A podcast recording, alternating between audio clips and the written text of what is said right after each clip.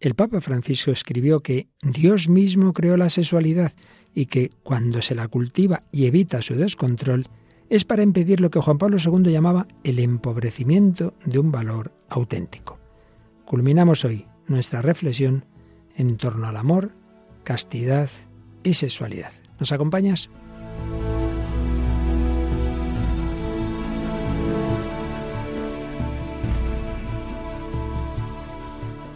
El hombre de hoy y Dios, con el padre Luis Fernando de Prada. Un cordialísimo saludo, mi querida familia de Radio María y Santa y Feliz Cuaresma, es decir, camino hacia la Pascua, hacia la verdadera conversión, que cada año hay que pedir al Señor que transforme nuestro corazón y en el itinerario que estamos realizando en el hombre de Dios, que sane nuestras heridas todo lo posible en esta vida. Siempre quedan sus cosas, sus heridas, es verdad, pero que las vayas sanando y que se conviertan en ocasión de agradecimiento al Señor Redentor, a su misericordia. Aquí tenemos estas fieles compañeras de camino. Paloma Niño, ¿qué tal? ¿Qué tal, Paloma, en este inicio de la cuaresma? Muy bien, Padre Luis Fernando. Un saludo a todos los oyentes. Y nada, pues el tiempo se pasa muy rápido, pero hemos llegado a la cuaresma ya. Así que habrá que aprovecharla. Llegado, y bueno, yo ya sabéis que he estado en Guadalupe, en México, y que ahí confirmado pues muchos programas eh, o muchas naciones en que se escucha este programa y ya no solo es Venezuela, Nicaragua, Paraguay, no sabía yo que Panamá también, también emite este programa y seguro que se me quedan algunas que les pedimos que si hay más naciones en que se emite que nos lo digan porque nos vamos enterando, ¿verdad? Para saludar a todos los queridos hermanos de esas naciones y por supuesto todos los demás que nos escuchan a través de internet. Paloma Niño y Mónica del Álamo. ¿Qué tal, Mónica? Hola, padre. Muy contenta de estar otra vez pues nosotros también de que puedas venir y compartir con nosotros pues esas aplicaciones, sobre todo literarias que te pedimos a ti de los temas que tratamos, que hoy vamos ya a terminar, todo tiene que ver y se seguirá hablando de ello, pero bueno, así de una manera específica, las heridas, que es de lo que estamos hablando, que generan nosotros lo que es desorientar el don de la sexualidad a través de la lujuria. Y nuestra es una obra que hemos usado en otras ocasiones, pero que vas a fijarte en un aspecto que no nos habíamos fijado en otras ocasiones. Sí, vamos a hablar de Los Miserables de Víctor Hugo y vamos a tratar este tema tan interesante del amor. Claro que sí. Bueno, y Paloma Niño nos trae, por un lado, pues una película, pues que la verdad es que bastante simpática y sugerente. Sí, vamos a hablar de la película Mejor Imposible. Mejor Imposible, con Jack Nicholson, con Helen Hunt.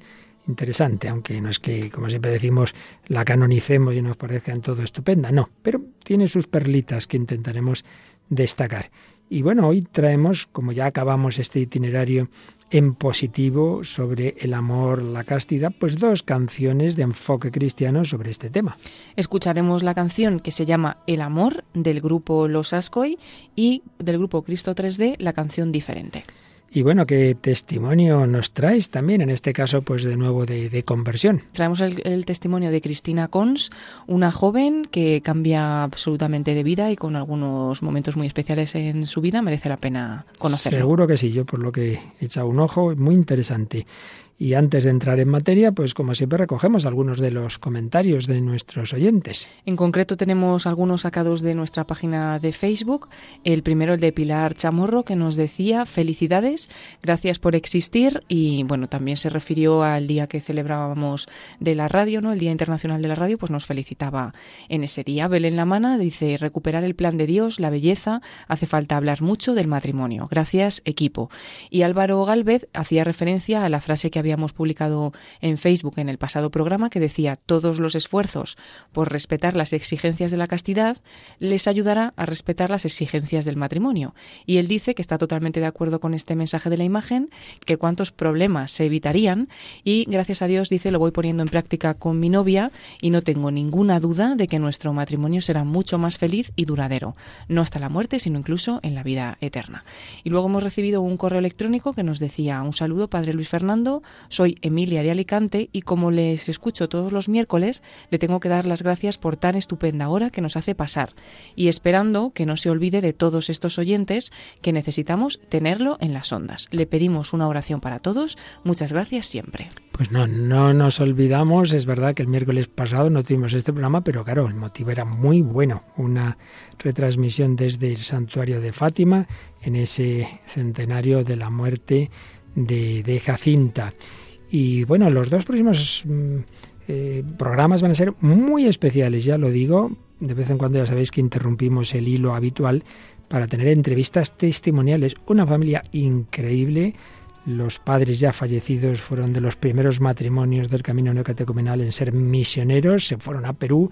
Los nueve hijos han sido o son misioneros de una forma o de otra todos ellos casados, menos uno que es sacerdote, también misionero. No os lo perdáis. Las dos próximas semanas emitiremos en dos partes esa entrevista testimonial. Pero vamos adelante ya con esta edición 345 del Hombre de Dios. Pero antes, una última anotación.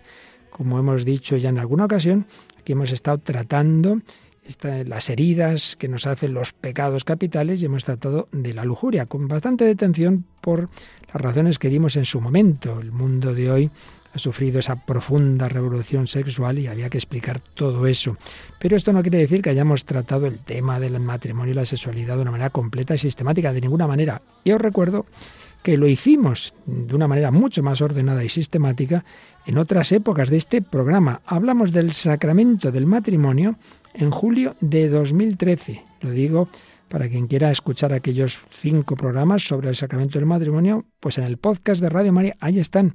Se va uno a julio de 2013, a partir del 2 de julio, cada semana tenéis uno de estos programas. Y de la moral sexual en general, pues bastantes programas del 3 de junio al 22 de julio de 2014. En dos meses tratamos del sexto y noveno mandamiento, junio y julio de 2014. Y ahora sí, entramos ya en esta nueva edición de nuestro programa.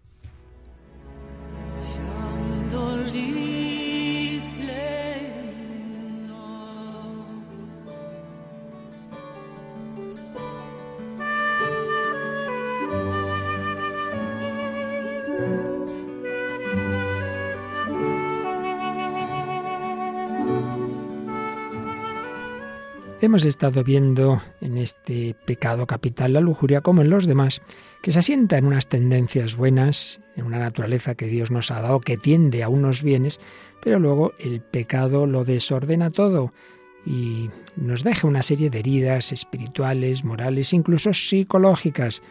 Estuvimos viendo las etapas de la revolución sexual, algunas indicaciones de tipo psicológico, esas heridas que nos genera, y ya en la parte final, pues cómo realmente todo eso es la distorsión de tendencias buenas que Dios nos ha dado, tendencia a la comunión, tendencia a la intimidad, a la relación interpersonal, tendencia a la fecundidad. Y cómo la castidad no es represión, al revés. La revolución sexual que prometía mucho ha generado muchísimo daño, muchísimas heridas personales, psicológicas, familiares, sociales, mundiales. Por ejemplo, la tremenda crisis demográfica que sufre Europa. Bueno, pues hoy ya terminamos en positivo, eh, aunque hacemos un primer momento de recapitulación de esas heridas de la lujuria, pero para darnos cuenta de cómo la castidad es la posibilidad de poner todo nuestro ser, toda nuestra psicología, todo nuestro cuerpo al servicio del verdadero amor, al servicio de esas tendencias a la intimidad y a la fecundidad. Y usando una obra que también hemos citado en otros pecados, Una lucha por la vida, el combate espiritual de Enzo Bianchi, recogemos algunas ideas que recapitulan mucho de lo que hemos dicho. Nos indica este autor cómo el eros está llamado a la relación, pero si se niega la verdadera relación, el sexo se deforma en lujuria, en la palabra griega porneia, en fornicación, patología estrechamente vinculada a la gastrimargía, es decir, la voracidad de alimento. De esto hablaremos. El siguiente pecado capital del que hablaremos será la gula, de la que se ha dicho la gula es madre de la lujuria, así lo decía Evagrio Póntico. Todos los sentidos están implicados en estos pecados capitales de la gula y de la lujuria. También con la gula uno mira, huele y acaba con el gusto, el tacto y también pasa así con la lujuria. Pero ante todo es un vicio del alma, del corazón. Jesús lo dijo, de dentro del corazón del hombre salen los malos pensamientos, fornicación, adulterios, desenfreno. Quien es prisionero de la lujuria absolutiza la propia pulsión y niega la relación con el otro. Hay una escisión de la personalidad del sujeto en un repliegue sobre sí mismo, en donde el otro es reducido a un objeto del propio deseo desviado. Por tanto, se da una cosificación del otro. Es una lujuria eh, que, es un vicio del alma, em, que necesita ese combate de la purificación del corazón que nos conduce a buscar el placer no como un acompañante de algo bueno, sino por sí mismo, el goce físico separado de los fines a los que está vinculado, como veíamos en los últimos programas. Y es que el placer sexual, que en sí mismo es bueno, como ese acompañante, cuando se busca por encima de todo, pues es incapaz de someterse a las reglas elementales de la dignidad propia y ajena. Por eso, castidad no es represión, es necesaria esa disciplina del sexo, esa purificación de los instintos, esa unificación del placer con la relación interpersonal y la fecundidad, que es, a fin de cuentas, lo que ya veíamos desde los primeros días, que decía Benedicto XVI en su primera encíclica, Dios es amor.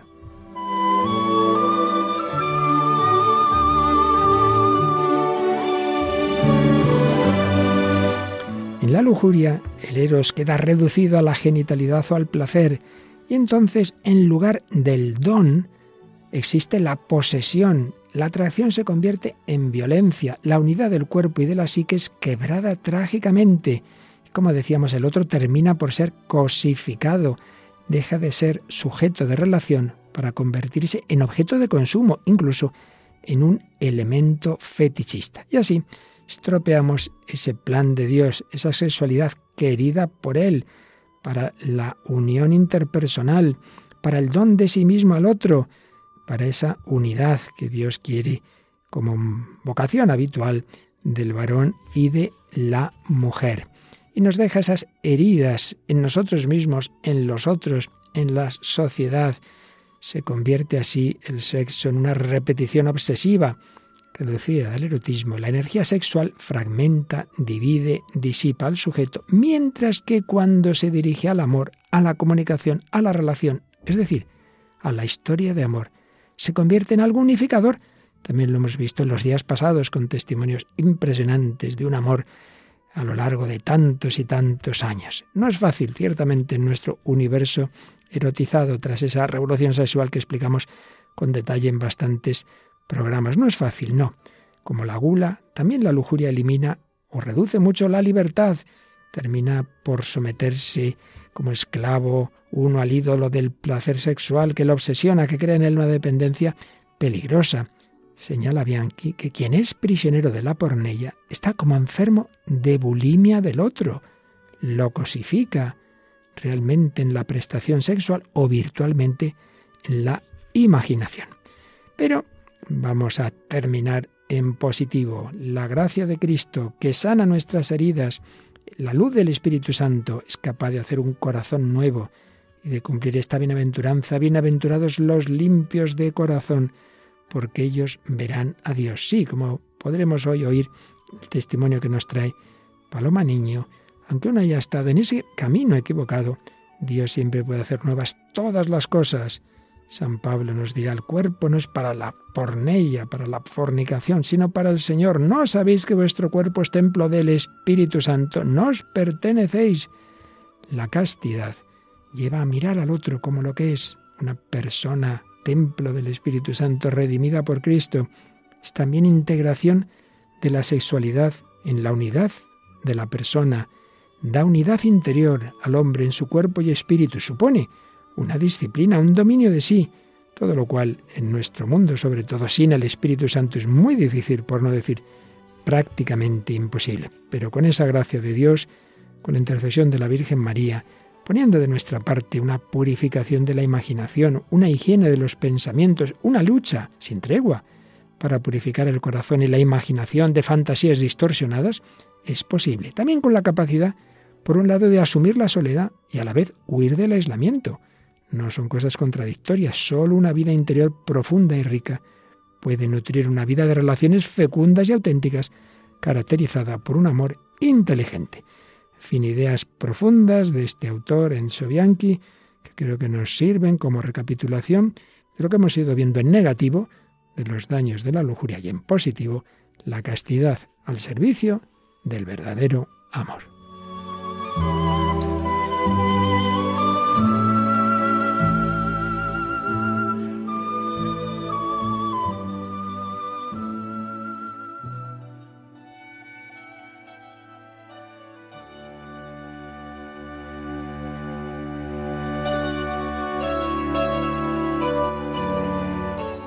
Bueno, pues aquí seguimos en Radio María, en El Hombre de Dios, Paloma Niño, Mónica del Álamo y que nos habla el Padre Luis Fernando de Prada, en este último programa, en principio, que dedicamos a este tema de cómo la distorsión del don de la sexualidad por la lujuria nos hace tanto daño y, al revés, como el Espíritu Santo es capaz de darnos ese amor y esa castidad que integra todas las fuerzas psicológicas y físicas al servicio de ese amor interpersonal y de esa fecundidad a la que está llamado el ser humano. Llamados al amor fiel, llamados al amor para siempre eterno, llamados al amor no solo en los momentos buenos en que lo pasamos bien, sino también en los momentos de dolor y hasta la muerte. Días pasados veíamos testimonios preciosos, todo ello hay que prepararlo, con la castidad juvenil de los novios, como hablaremos después. Y todo ello pues está presente de una manera o de otra en negativo y en positivo en la cultura de todos los tiempos. Por eso nos gusta ver estos temas en la literatura, en el cine, en la música. Y hoy Mónica del Álamo nos trae una obra muy conocida, muy famosa, llevada también al cine en varias ocasiones, pero quizá el aspecto que hoy vamos a ver no lo hemos tratado en otras ocasiones, aunque sí que hemos hablado de Los Miserables de Víctor Hugo. Bueno, ¿cuál es el...? Bueno, unas palabras sobre la obra para quien no lo tenga tan claro y luego nos sitúas en, en lo que tiene que ver con nuestro tema. Pues es una obra, una de las que se consideran las obras cumbres del, del romanticismo, una obra francesa, aunque tiene está ahí a caballo también entre el realismo, tiene como así tintes realistas. Y nada, de 1862 y la historia, bueno, es una historia compleja, cuando menos, pero sobre todo pues eh, la protagoniza Jean Valjean, que es un ex convicto, ha estado 19 años en la cárcel. Y bueno, eh, muy importante, aunque no nos vamos a centrar en eso, este cambia su pasado gracias a su encuentro con un obispo que, eh, bueno, al que roba, ¿no? Se le hospeda en su casa y le roba y este no le delata, o sea, de hecho, como que compra, él le dice que a él ha comprado su vida, ¿no? Entonces que ahora su vida no le pertenece, que su vida le pertenece a Dios y entonces que, que le compra para que haga el bien, ¿no? Entonces esto a él le cambia la vida y decide de verdad decir, bueno, pues voy a, voy a ser, voy a perseguir el bien, ¿no? Y bueno, pues se encuentra en su camino pues con una mujer que sufre muchísimo, Fantine, que que bueno, que por diversas cosas acaba en la prostitución para cuidar de su hija. Ella, la verdad es que es una figura que es muy interesante para tratar el tema de, la pureza y del amor, ¿no? Porque es una mujer que incluso acabando en la prostitución y en lo más bajo, la miseria más mm, descarnada que, se pueda describir, es una mujer que, que busca ser buena, ¿no? En, en, todo, ¿no? Todo lo hace por su hija, su hija para que pueda vivir, a la que ha dejado con, con una familia, pero pues eso cae en la degradación más grande ella pues se encuentra con Jean Valjean, Jean Valjean pues se la encuentra en un momento muy duro, de un momento ya a punto de morir y eh, se hace decide hacerse cargo de la hija de esta de Cosette y prácticamente la adopta, ¿no? Eh, bueno, él, pasan un montón de cosas, pero nos queríamos centrar en, eh, en Cosette. Cosette es pues una chica muy dulce, muy buena, también como un símbolo de lo que es la, la pureza, ¿no? de la inocencia, de la juventud, la belleza. Y bueno, pues esta se enamora perdidamente de Marius, de un personaje, un chico, pues eso, que muy atraído por las ideas revolucionarias, pero que es, bueno, la, la manera en la que se enamoran es como así, pues muy Sí, muy sencilla, de esta de primer amor, de juventud, de mm, idealizada un poquito, pero, pero de alguna manera con este amor pleno y de, de darlo todo, ¿no? Y, y, bueno, queríamos centrarnos en dos puntos. Una es la carta que, que le escribe Mario Sacoset cuando, vamos, cuando se enamoran. Aunque también es muy bonito cómo, cómo describe el enamoramiento, aunque es un enamoramiento, pues es un poco idealizado porque se enamoran al verse. Claro, amor a primera vista o a segunda, porque tiene eso su historia también. Está en el romanticismo, ¿no? Sí, está en el romanticismo. Pero luego se va viendo, ¿no? Que ese amor se pone a prueba en diversas cosas y aún así sigue adelante, ¿no? Y bueno, la carta es, es curiosa porque eso explica un amor eh, muy puro, pero eso, y con, con Dios en el centro, ¿no? De alguna manera.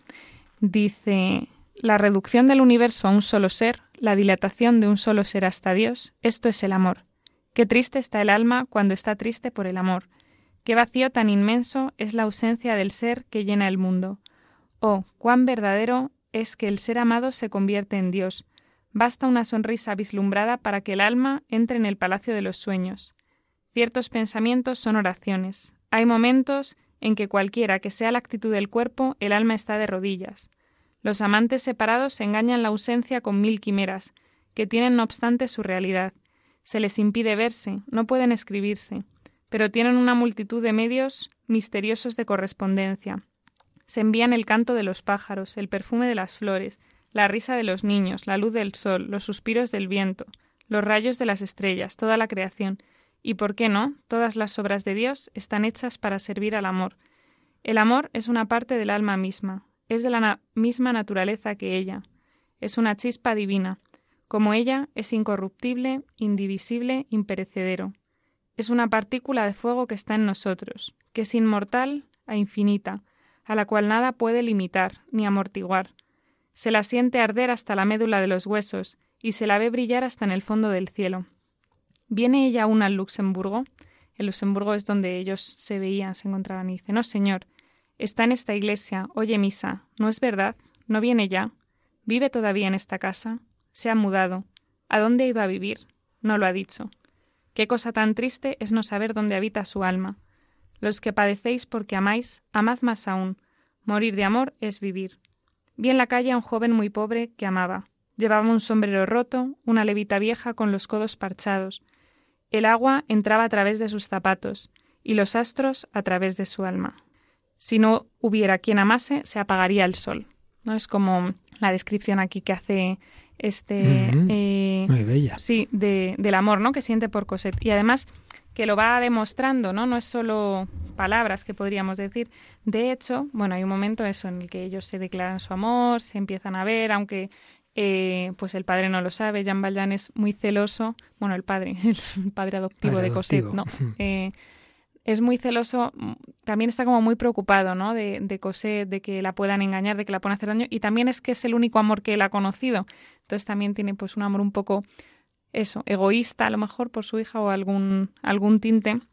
Aunque luego eso, se va a ver que es un amor eh, muy, muy fuerte, ¿no? En, en el mejor de los sentidos. Y bueno, hay un momento en el que parece que, que, es, que, el, bueno, que el destino les separa, ¿no? Porque se, se va Jean Valjean con su hija, él intenta seguirla, pero no hay manera, y le pide a su abuelo que, bueno, con su abuelo con el que no se habla, por diversas razones, el chico, eh, que le dé permiso para casarse con ella, ¿no? Su amor por ella es tan fuerte. Y es curioso porque eh, el abuelo se enfada con él y le dice que eh, que no se case, que no tienen ni un duro, que son muy pobres, entonces que no se case con ella, que, que la tome como querida, ¿no?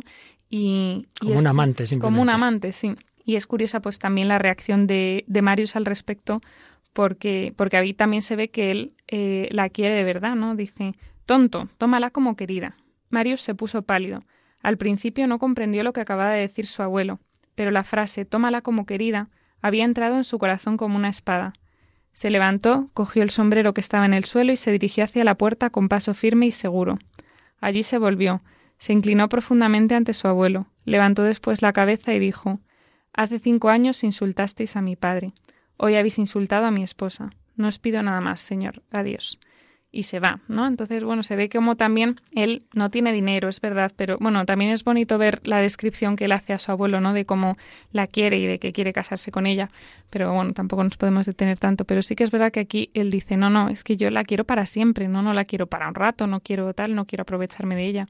Entonces, bueno, se ven, la verdad es que en esta obra se ve el amor de, de muchas, de diversas maneras, ¿no? Desde el amor de Jean Valjean, el amor de Fantine, de su madre, el amor de Marius, el amor de Cosette que, sí que, ¿no? Cada uno a su manera y con los, mm, eso, manchado a veces de pues, diversos egoísmos, diversas cosas, pero sí un amor, eso, puro, ¿no? Y que, que busca esa plenitud y muchas veces relacionada con Dios. Pues yo creo que en efecto parecen un poquito todos los elementos que hemos ido viendo en todos estos programas, la tendencia fundamental del hombre creado a imagen y semejanza de Dios, que es amor y que eso siempre está ahí. En el peor de los casos, qué difícil es que alguien no quede, por ejemplo, es una madre que a lo mejor ha tenido el hijo por relaciones pues no las que tenían que ser, pero ahí surge un amor a ese hijo que la puede redimir. Eh, tantas ocasiones, ¿no? Y tantas circunstancias en las que hay un amor más profundo, pero mezclado con las heridas que hemos ido viendo del pecado, con esa pasión que uno le nubila en un momento, que hace lo que no debería.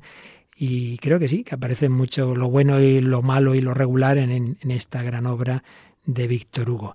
Y también en tantas canciones que hemos ido viendo, pues también han aparecido lo malísimo, lo malo, lo bueno y lo buenísimo. Y hoy Paloma nos trae una de lo bueno, ¿verdad? De lo bueno, lo mejor.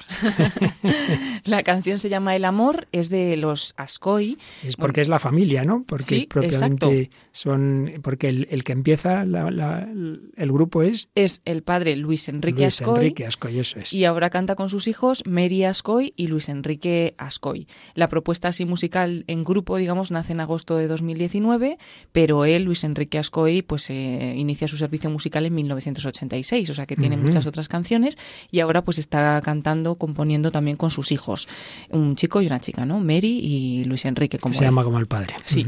Además, junto con sus hijos también conduce un programa de televisión que se llama Te lo digo cantando, se difunde en Guatemala. Ellos son peruanos y bueno, pues son muy seguidos también a través de, las redes sociales. Para el día de San Valentín, ellos, los Ascoy, hicieron un videoclip, una canción eh, que vamos a escuchar. El amor es un tema alegre y pegadizo y quiere ensalzar el amor tal y como se da en la realidad de quienes se aman con la voluntad de permanencia del matrimonio. Pues escuchamos a los Ascoy, Día de San Valentín de 2020, el amor. sé que queman sus abrazos en verano y que él no baila como un seductor. Y si bien no es el galán que había soñado, eso también es amor se sale con la suya en todos lados y que ella siempre tiene la razón. Si bien tú no lo habías considerado, eso también es amor. Que no te vendan un amor que esté basado solo en sábanas mojadas. Oh, que no te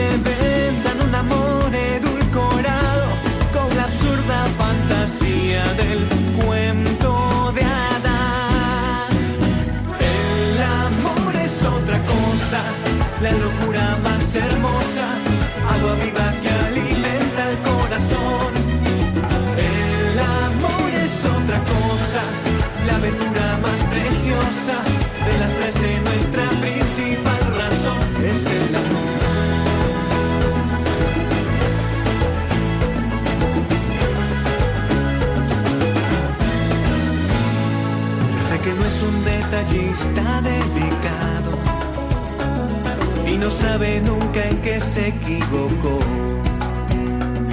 Pero mientras le interese remediarlo, eso también es amor. Sé que te dice que te has vuelto muy lejano y después que no la asfixies, por favor pero mientras se moleste en señalarlo, eso también es amor. Que no te vendan un amor de los que ofrecen por la esquina en madrugada. Oh, que no te vendan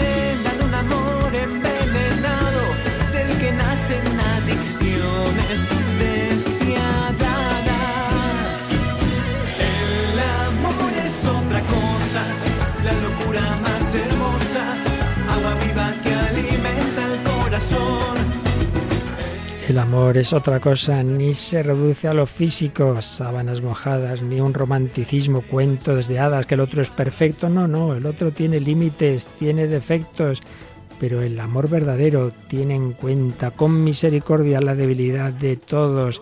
Es la aventura más hermosa, no, no ese amor envenenado que nos lleva a las adicciones que hemos visto en este programa.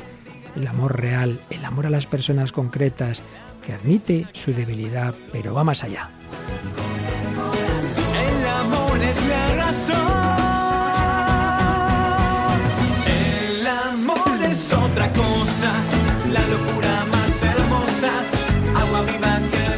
La locura más hermosa. El amor. Estamos escuchando a los Ascoy, esta familia peruana. Luis Enrique Ascoy, cantante católico peruano, ahora con sus hijos en esta reflexión. La verdad es que han salido ahí muchos temas que hemos tratado en estos días. El amor envenenado, las adicciones, el perfeccionismo de pensar que el otro es súper, vamos, ni que fuera Dios. No, no, no es el romanticismo del cuento de hadas, mucho menos la reducción a lo puramente físico. La aventura más preciosa. ¿Os ha gustado la canción? Sí, yo no la conocía y la verdad es que además toca todos los puntos. Sí, ¿eh? sí. También muy gracioso, ¿no? Porque dice, eh, ya sé que no reconoce nunca que se equivocó, o, Sí, dice, o, ya sé sí. que no es tan detallista como te gustaría, pero eso también es el amor, sí, reconoce que hace algunas cosas mal, cuando pide perdón también es amor, o sea que... Y ella bonito. a veces dice que no te preocupas y otras veces que la agobias. es muy bueno. Eso está muy bien, sí. Eso suena, suena. Bien, cada uno tenemos nuestros límites y el amor pues los tiene en cuenta, claro que sí, y va más allá. Bueno, pues una película donde hay límites fuertes que ya tocan lo psiquiátrico y en la que, bueno, también hay un poco de todo, como en como decíamos en Los Miserables, y siempre insistimos en el que usemos una película no quiere decir que toda ella nos parezca perfecta, ni mucho menos. De hecho, hay un poco de todo. Pero hay unas cuantas joyitas en las que se ve un poco lo que comentábamos antes, que en medio de, de este mundo de hoy, de esa cultura de Hollywood, que en nuestros tiempos no es que sea precisamente el presentarnos el amor cristiano, pero en medio de eso aparecen que hay un verdadero amor que es capaz de sacar lo mejor de las personas. Y yo creo que esto es lo que también se puede encontrar en la película que nos trae hoy Paloma. Sí, es la película Mejor Imposible, es del año 1997 de Estados Unidos, dirigida por James Brooks y bueno, como actores principales Jack Nicholson y Helen Hunt, que de hecho ganaron el premio de la Academia de Mejor Actor y Mejor Actriz. Melvin, que es el protagonista, Jack Nicholson, un escritor maniático que padece un trastorno obsesivo compulsivo, pues es el ser más desagradable y desagradecido que uno pueda tener como vecino en Nueva York. Entre sus rutinas está la de comer todos los días en una cafetería donde le sirve Carol Connelly, que es interpretada por Helen Hunt, camarera y madre soltera. Y bueno, de repente un buen día Melvin tiene que hacerse cargo de un pequeño perro, aunque también detesta a los animales, pero la compañía de este animal contribuye a suavizar su carácter. Y bueno, pues aquí la clave está en esa la relación entre este hombre muy, muy maniático, muy, muy desagradable, entre lo neurótico y lo psicótico casi, pero bueno, más bien neurótico. Y, y a pesar de todo, esa relación con esa camarera, primero con el perrito, pero luego con la camarera, le va cambiando. Bueno, vamos a escuchar, hay un momento, Dan, que tienen una cena por una historia que acaba haciendo un favor a su amigo, al con el que antes no se podía, ah, perdón, a su amigo, a su vecino, su vecino, con el que antes no había manera de entenderse, que es el dueño del perro. Por hacer un favor se van a otra ciudad y en esa ciudad cenan juntos este, este maniático con esa camarera. Y ahí escuchamos lo que ocurre en esa cena. ¿Quieres bailar? Pues he estado pensando en eso desde que tú sacaste el tema. ¿Y? No. No. No entiendo este sitio. A mí me hacen comprar un traje nuevo y tú puedes vestir de andar por casa. No lo entiendo. ¿Qué? No, espera, ¿por qué? ¿A dónde vas? ¿Por qué? Eh, eh, no pretendía decirlo así, o sea, tienes que sentarte. Puedes seguir clavándome la mirada. Siéntate y clávamela. Dime un cumplido, Melvin. Necesito uno. Rápido. No te imaginas cómo ha herido mis sentimientos lo que acabas de decir. En el mismo instante en que alguien entiende que te necesita, te amenaza con marcharse. Un cumplido es algo bonito sobre otra persona. Ahora o nunca. Está bien.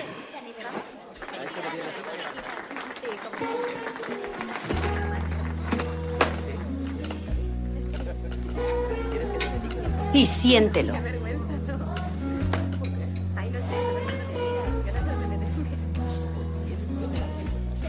Bien.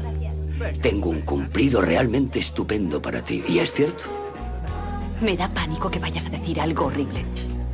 No seas pesimista. No es tu estilo. Muy bien. Allá voy. Está claro que es un error. Tengo una... que... dolencia. Mi médico, un psiquiatra al que solía ir continuamente, dice que en el 50 o 60% de los casos una pastilla ayuda mucho. Yo las odio. Son muy peligrosas. Un odio. Aquí utilizo la palabra odio para las pastillas. Un odio. Y mi cumplido es que aquella noche cuando viniste a casa y me dijiste que nunca te... Mm, Vale, bien. Eh, Estabas allí, ya sabes lo que dijiste. Bien, mi cumplido para ti es que por la mañana empecé a tomar las pastillas. no logro captar por qué es un cumplido para mí.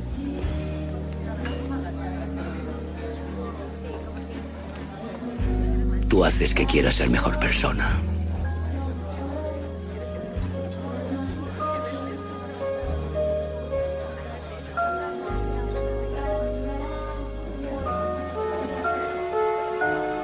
Puede que sea el mejor cumplido de toda mi vida.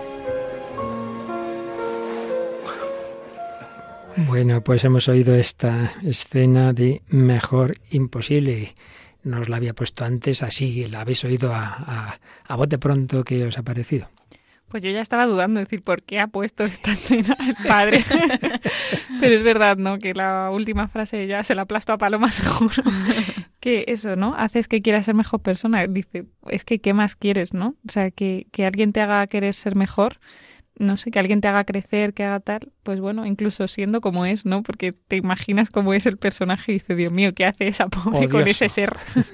que seguramente haya sido porque ella le ha querido siendo como es él, ¿no? Porque ha conseguido que él, cosas que no haría como tomarse la pastilla, cuidarse o ser mejor, lo ha conseguido el amor, ¿no? Alguien que le ha querido y también él responde con amor también. En efecto, eh, ocurre que en esa cafetería todo el mundo está harto y le quieren echar, menos ella. Tiene paciencia y entonces él se entera que tiene un hijo muy enfermo y le hace un gran favor consiguiéndole un médico, pagándole y tal. Por eso, lo que hay una cosa que no se entiende en la esta, dice, aquella noche que te presentaste, se pre- de repente esta mujer dice, a ver si este lo que quiere, haciéndome este favor es que yo me líe con él. Entonces se presenta a decirle, nunca haré eso. Yo no, no te voy a pagar de esa manera, ¿no? Y el otro dice, no, no, no, no, no, yo no, yo lo hacía de verdad, simplemente por verdadero amor, ¿no? Pero se va generando una relación entre ellos que en efecto va cambiando a esta persona, a una persona muy complicada, muy borde, diríamos hoy. ¿Habéis fijado cómo empieza la cosa, no? Bordería de él, la otra que se enfada, yo me voy, lo que oíamos en la canción. Cada uno tiene sus límites. Bueno, pues yo creo que podemos ver eso, ¿no? Que en medio de todas esas dificultades y de todas esas heridas y de nuestro mundo tan herido en este campo, el amor tiene esa capacidad de sacar lo mejor de nosotros mismos. Bueno, esto no son películas porque Paloma nos trae un testimonio real de una chica joven eh, que, bueno, ha bebido nuestra cultura erotizada, pero el Espíritu Santo le ha hecho ver otras cosas mucho más grandes. Sí, vamos a conocer el testimonio de Cristina Cons. Ella, bueno, eh, no- nos lo cuenta ella misma, vamos a ir destacando algunas cosas. Dice, crecí en una familia que no era en absoluto creyente, hice la primera comunión por convención social, como tantas personas, y recuerdo que ese día, de niña, juré que nunca más iba a pisar una iglesia. Todo lo de la fe y todo lo de la religión me parecía horrible. Cuando hablaba con personas creyentes, yo intentaba que dejaran de creer. Dios me parecía una superstición. Pero cuando tenía 13 años eh, nació mi sobrina. Entonces me obsesioné con que quería ser la madrina de mi sobrina. Así que me fui con mi tía a hablar con el cura. Y en esa visita que hizo a la parroquia al sacerdote, mm, todo cambió y dice ella que sin mediar ni una palabra. Mi catequista, dice, nos hizo pasar a una sala a esperar. Yo miraba alrededor y pensaba, qué horror de cosas supercristianas. Y entonces vi un cuadro de la Virgen. Pasó algo. Fue como si el mundo se parase. Sin darme cuenta, me senté. Era como si no existiese el tiempo. Yo solo tenía 13 años, pero ya entonces me liaba mucho con los chicos, aunque no me gustaban, lo hacía por no estar sola. Pero ahora sentí que la Virgen sufría por mi vida, que ella sufría porque yo sufría. Me di cuenta de que ella me amaba y yo no lo sabía. Además, yo no había tenido antes ese cariño. Yo pensaba que la Iglesia eran solo normas y prohibiciones y entonces entendí que esas normas existían para protegerme. Y dice, seguían mis pensamientos a continuación durante el día. ¿Qué me está pasando? Porque esto no es normal. Entonces pensé, Dios existe. Y con este pensamiento, una idea completa. Dios existe, me ama y ha dado su vida por mí. Lo creí al instante. Sentí además como un huracán en mi interior. Ese huracán se llevaba lo malo, que me cambiaba y que acababa con todas mis heridas y mi dolor, que a mis trece años eran bastantes. Fue como nacer de nuevo, como un resetear de cero. Me sentía con libertad para empezar y para hacer cualquier cosa.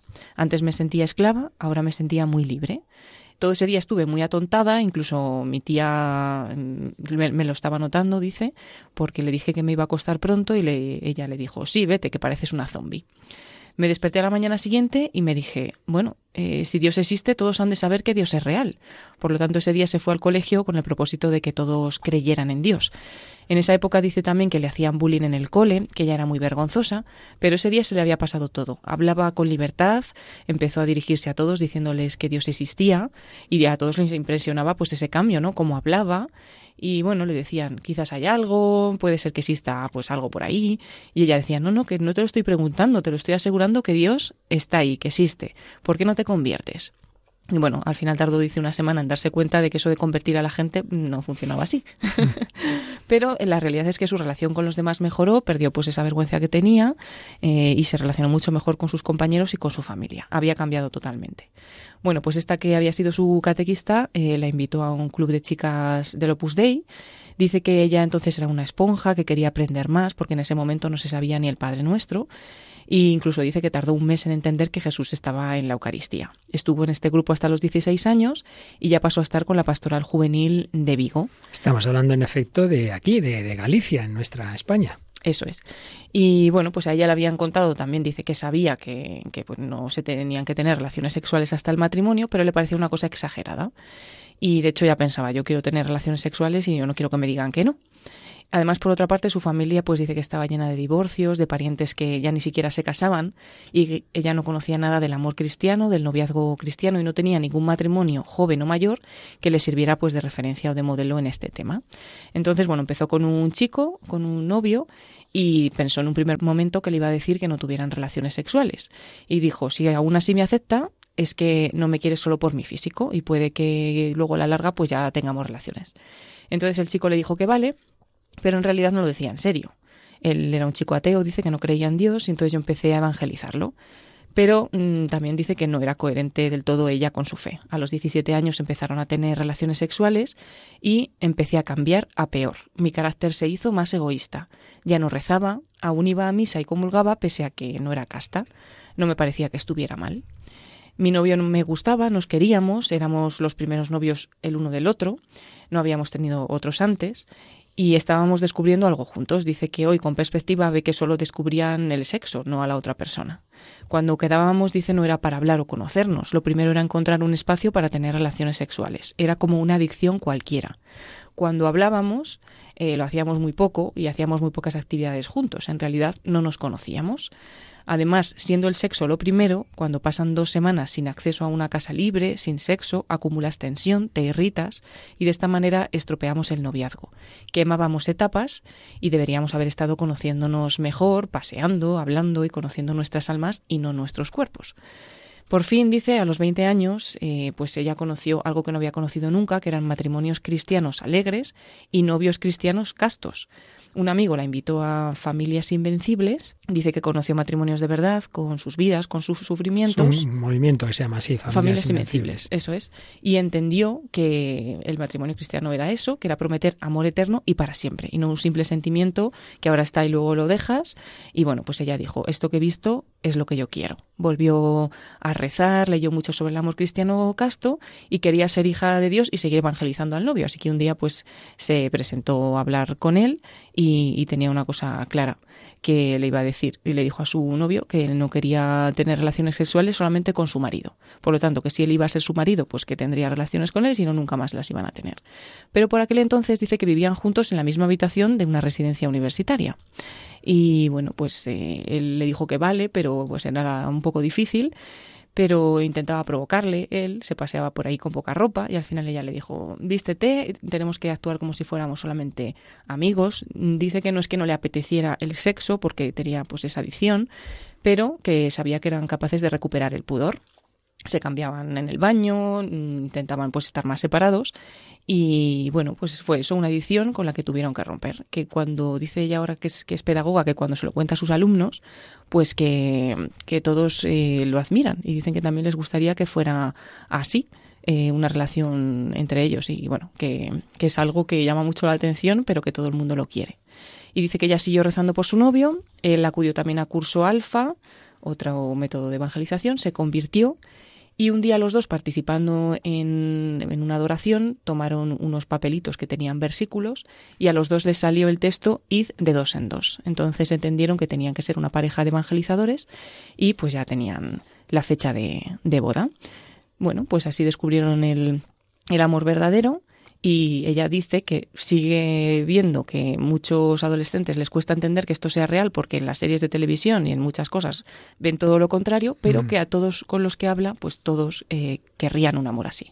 Bueno, pues ya que tenemos aquí a una profesora de adolescentes, Mónica del Álamo, ¿qué te ha parecido este testimonio y qué ves tú en tus alumnos?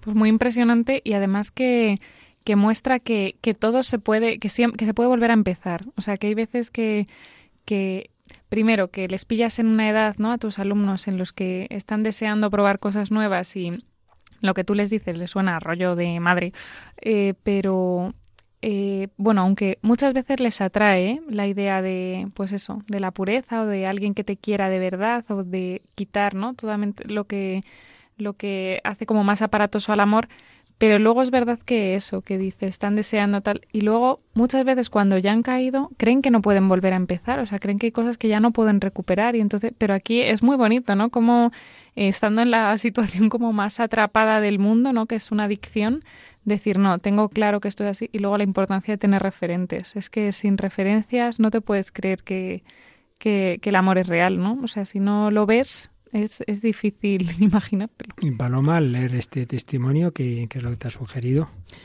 Eso también la fuerza de voluntad de ella, ¿no? Pero que lo hizo porque ella misma lo dice. Volví a rezar, volví a mis mm, creencias primeras, que siempre las tuvo, y, se convenció realmente de eso. Desde, desde, aquella conversión. Desde aquella primera conversión. Que también es impactante ver como una persona que a lo mejor no había tenido un contacto mm. tan cercano con, bueno, sí, la comunión, pero muy por encima y que estaba segura mm. que no quería seguir, pues que Dios siempre estuvo presente ahí en su vida, en ese momento primero, después también, y, bueno, pues ver cómo no fue solamente ella, sino que también él al final se acerca a Dios y los dos vuelven a ese pudor primero que dice ella, tenemos que recuperar el pudor. Entonces los dos volvieron al pudor y volvieron a, vamos a decir, como recuperar esa virginidad aunque estaba perdida. En el corazón se puede recuperar ciertamente, aunque no sea en el cuerpo, pero lo importante es el corazón que Dios es capaz de renovar. Yo me he fijado en la parte negativa de cuando vivían mal. Dice, descubrimos el sexo, pero no a la otra persona es verdad, eso me ha parecido muy interesante, no un conocimiento de la persona, sino solo de los cuerpos, que generaba adicción, tensión e irritación. Y en cambio, pues en efecto lo que habéis dicho vosotras, ¿no? Como el Espíritu Santo hace capaces de recomenzar y de enfocar de otra manera la vida, antes cuando ya vivía sin Dios y luego con Dios, aunque luego se fue aflojando, y de nuevo esa reconversión en este terreno. Bueno, vamos terminando con esta obra que hemos usado bastante de Gregory Popka, Dioses rotos. Nos hablaba el último día de las tendencias buenas que están debajo de lo que desvirtúa la lujuria, esa tendencia a la intercomunión y esa tendencia a la fecundidad, y nos indica cómo la castidad precisamente nos ayuda a vivir esas tendencias. Dice, los cristianos están llamados a vivir un amor pleno en todo momento. Recordemos que este libro es de un psicólogo un psicólogo casado norteamericano y habla desde esa perspectiva psicológica, pero evidentemente también viendo que es coherente, profundamente coherente con lo que nos enseña la moral cristiana. La castidad, dice, es la virtud que nos ayuda a identificar qué significa en cada situación ese amor pleno. Nos ayuda a ordenar todas nuestras relaciones. Es la virtud que nos impide mentir y decirle a otro, unidos para siempre con el cuerpo y con nuestra vida, disfruto estando contigo de vez en cuando. La castidad nos ayuda a asegurarnos de mantener los límites correctos y adecuados y de ser al mismo tiempo todo lo generosos que debemos ser en las relaciones más íntimas.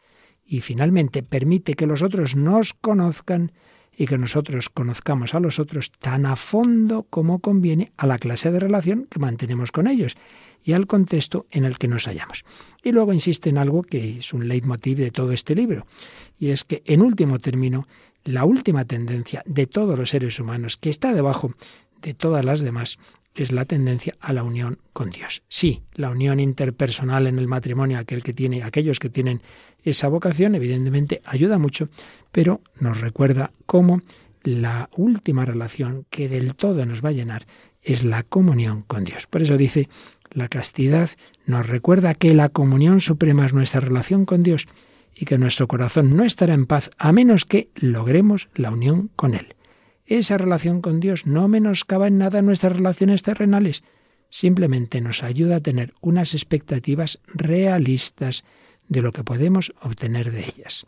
Gracias a la castidad nos aseguramos de reservar para Dios ese agujero de nuestro corazón que tiene su forma. Bueno, pues vamos a terminar precisamente con otra canción cristiana de otro grupo que nos habla de, de no ser como en nuestro mundo, de no dejarnos llevar, de vivir de otra forma, buscando el verdadero amor casto, Paloma. Es el grupo Cristo 3D, que es un grupo mexicano de rock pop eh, católico, y vamos a escuchar la canción que se llama Diferente. Diferente, porque quiero vivir el amor en castidad. He decidido ser diferente. Buscaré el amor de verdad. Esperaré por ti pacientemente. Guardaré todo de mí. Solo por amor.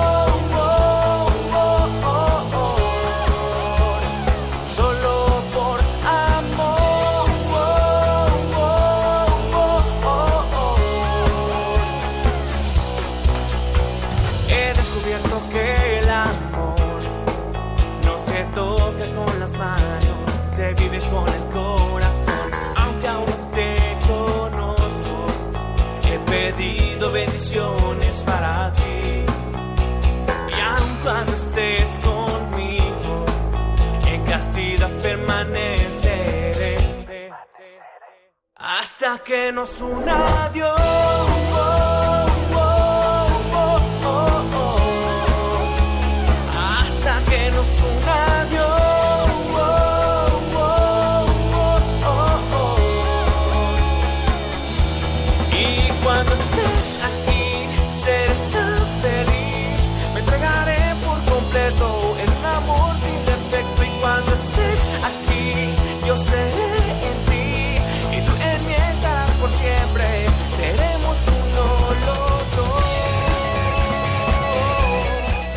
Gregory Popcak en este libro Dioses rotos nos sugiere una oración para pedir al Señor esta virtud de la castidad que nos lleva al verdadero amor. Señor Jesucristo, ayúdame a colmar mi anhelo de comunión, mi hondo deseo de conocer al otro y de ser conocido por él.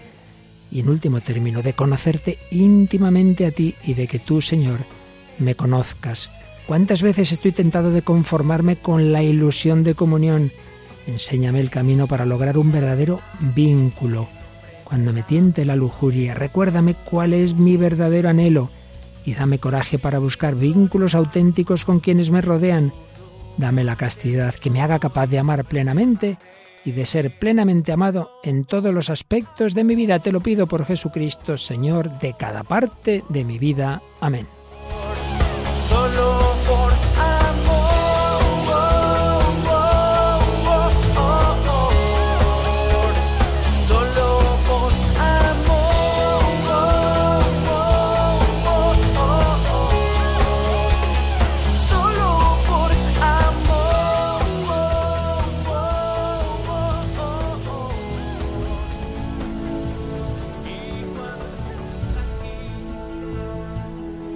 Bueno, pues así termina este último programa que hemos dedicado a nuestra reflexión sobre las heridas que nos hace la lujuria, pero que se apoyan en una tendencia tan buena como es el amor.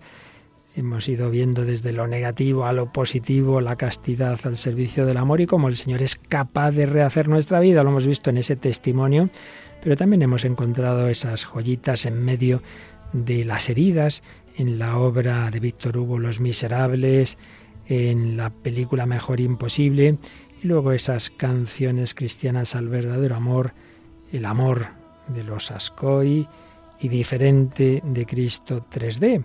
Bueno, pues la conversión es posible, ese encuentro con el Señor desde ahí rehacer nuestra vida. Estamos empezando la cuaresma, nos llama el Señor a la conversión, pues confiamos en que cada año un pasito más con su gracia. Y ya sabéis, lo decíamos antes, que las dos próximas semanas no os perdáis una entrevista testimonial que hemos realizado con una familia donde Dios ha hecho maravillas de conversión y que invitan a la conversión en sus misiones.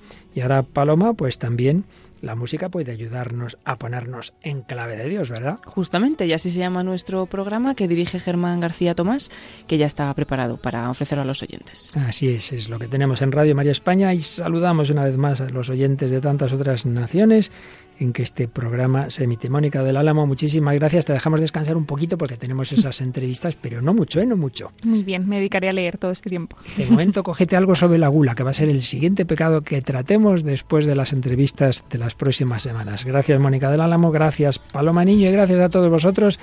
Queridos oyentes de Radio María, el Señor es capaz de rehacer nuestra vida, confiamos en su gracia, en su misericordia. Cristo resucitado nos espera en la Pascua. Que los bendiga hasta el próximo programa, si Él quiere. Así concluye El hombre de hoy y Dios, un programa dirigido en Radio María por el Padre Luis Fernando de Prada.